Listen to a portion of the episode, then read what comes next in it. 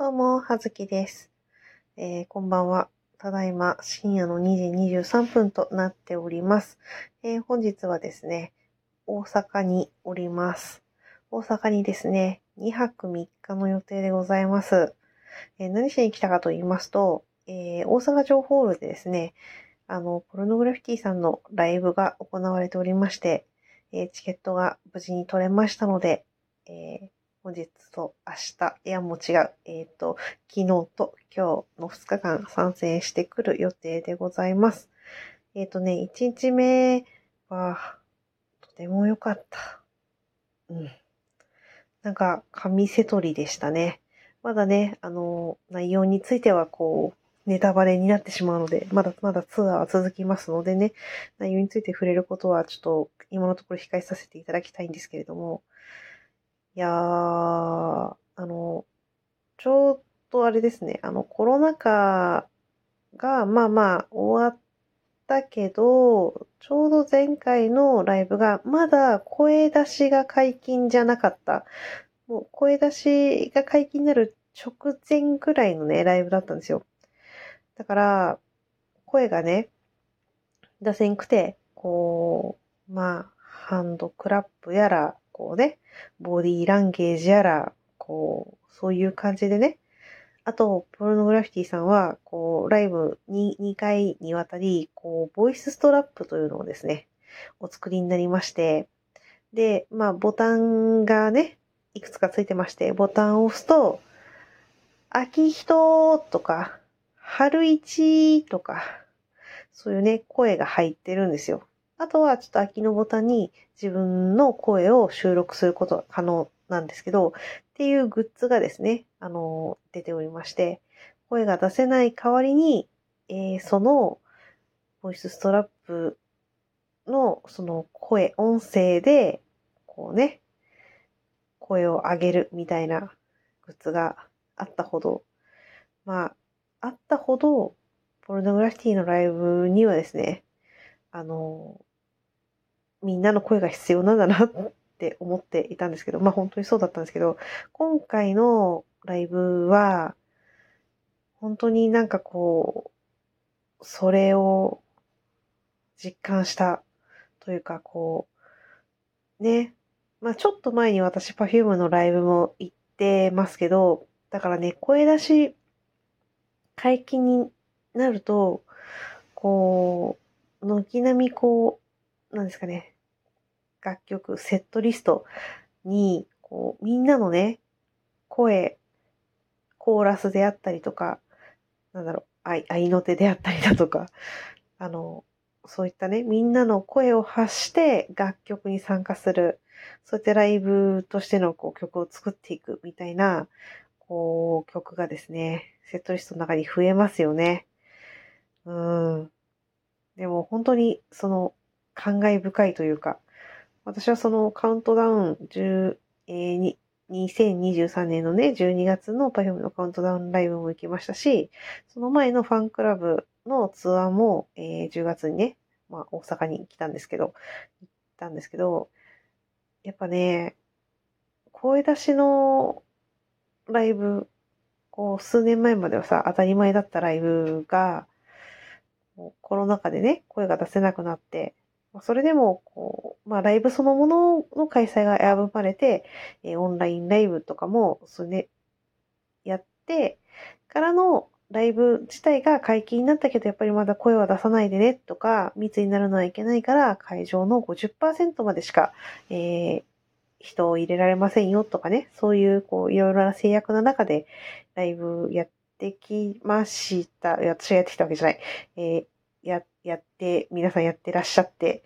で、その中のいくつかにね、まあ、いくつかの何人かのアーティストさんのライブに参戦させていただいてたわけなんですけど、やっぱりこう、そのアーティストの一発目の声出し解禁ライブ、いいっすね。うん。声出し解禁ってからやっぱり行ったのは、今のところその Perfume と、あと、旗本博のライブと、今回のポルノグラフィティなんですけど、なんていうかこう、感極まるものがありますよね。うん。で、まあ、詳しくは、えー、明日のも見て、で、こう、撮ってから、まあ、そのツアーが終わってから出そうかなとは思ってはいるんですけど、いや、うん。なんか本当に来るものがございましたという、こう、今の気持ちをですね、えー、取っておきたかったというのと、えー、今回ですね、えー、ラジオトークつながりとか、ラジオトークを通して、ラジオトークというアプリを通して出会った人たちと、まあ、ライブに行ってきたんですけど、って言ってもまあ、おなじみの、あのー、ね、メロクさんと、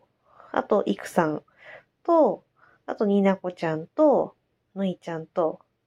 あと今回はですね、なんと、チケットボンバーズのケイスさんに初めてお会いしましたね。で、やっぱりさ、その、自分が、あの、誰かね、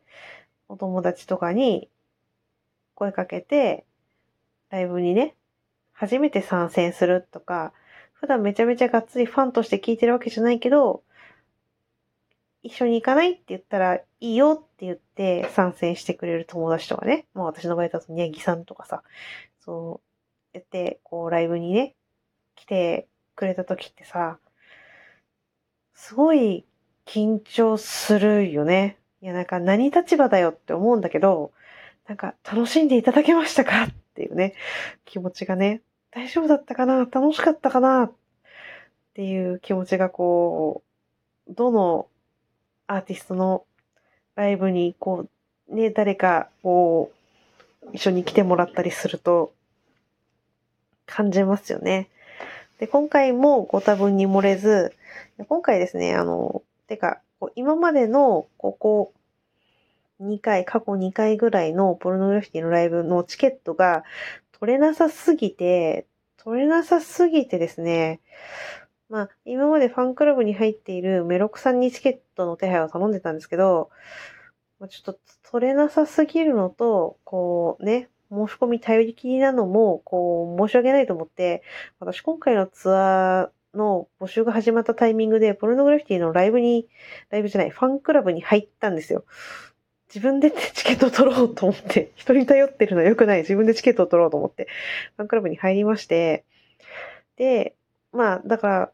今まで全然チケット取れなかったから、特に大阪とかね、ちょうどこう、西からも東からもさ、出やすいじゃないですか、真ん中で。なので、全然チケット取れなかったから、まあ、二人で、まあ4枚ずつ申し込んで、まあ、どっちかが落ちても、まあ、二次選考とかもあるし、ね。あと、行く人数とかもね、あれだし、二次選考とかもあるし、あとは、まあ、仮に余ったとしても、今まで全然みんな取れてなかったから、そのリセールとか譲り先は絶対あるはずだから、まあまあ大丈夫だろう、みたいな気持ちでですね、二人とも、じゃあ、えー、大阪と有明と、と言ってね、申し込んだらですね、二人とも申し込んだもんフルで当たりまして、なんで、今回ですね、そう、枚数がね、いっぱいあったんですよ。だもんだで。まあでも、いざ、こう、当たってみたときに、どうしようかな、リセール出そうかな、や、でもなんか、こう、空、ただ空席は作りたくないから、誰かには来てほしいけど、ちょっと一旦誰かに声かけてみようぜ、みたいなことで、今回ですね、まさかの、チケポンのケースさんにですね 声をかけしてで、なんか、どうも噂によるとさ、二つ返事でいいよって言って来てくれたみたいなんですけど、すごいふっかるじゃんって思ったのと、あとは、その、でも、その、だからね、常にずっとポルノグラフィティを聞いていたわけではなくて、